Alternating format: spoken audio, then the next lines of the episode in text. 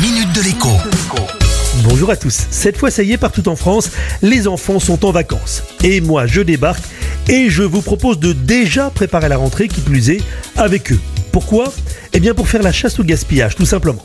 Traditionnellement, les cahiers, parfois les classeurs des années précédentes, terminaient leur carrière dans un carton enfourné à la cave. Et dans le pire des cas, eh bien, c'était carrément dans un sac poubelle. On comprend aisément que certains écoliers, collégiens, lycéens veuillent oublier telle ou telle matière ou tel ou tel professeur en se débarrassant des cahiers et des feuilles de cours associés.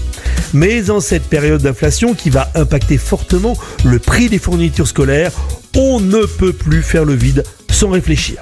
La priorité, c'est de récupérer tout ce qui peut être sauvé côté papier.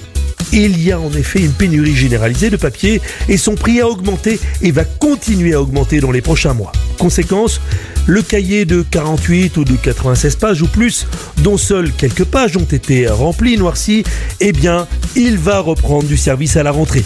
Et pas un professeur raisonnable et responsable, soyez-en sûrs, ne s'y opposera. Les classeurs, bien sûr, sont tous à sauver tant qu'ils marchent encore. Mais regardez bien à l'intérieur avec vos enfants.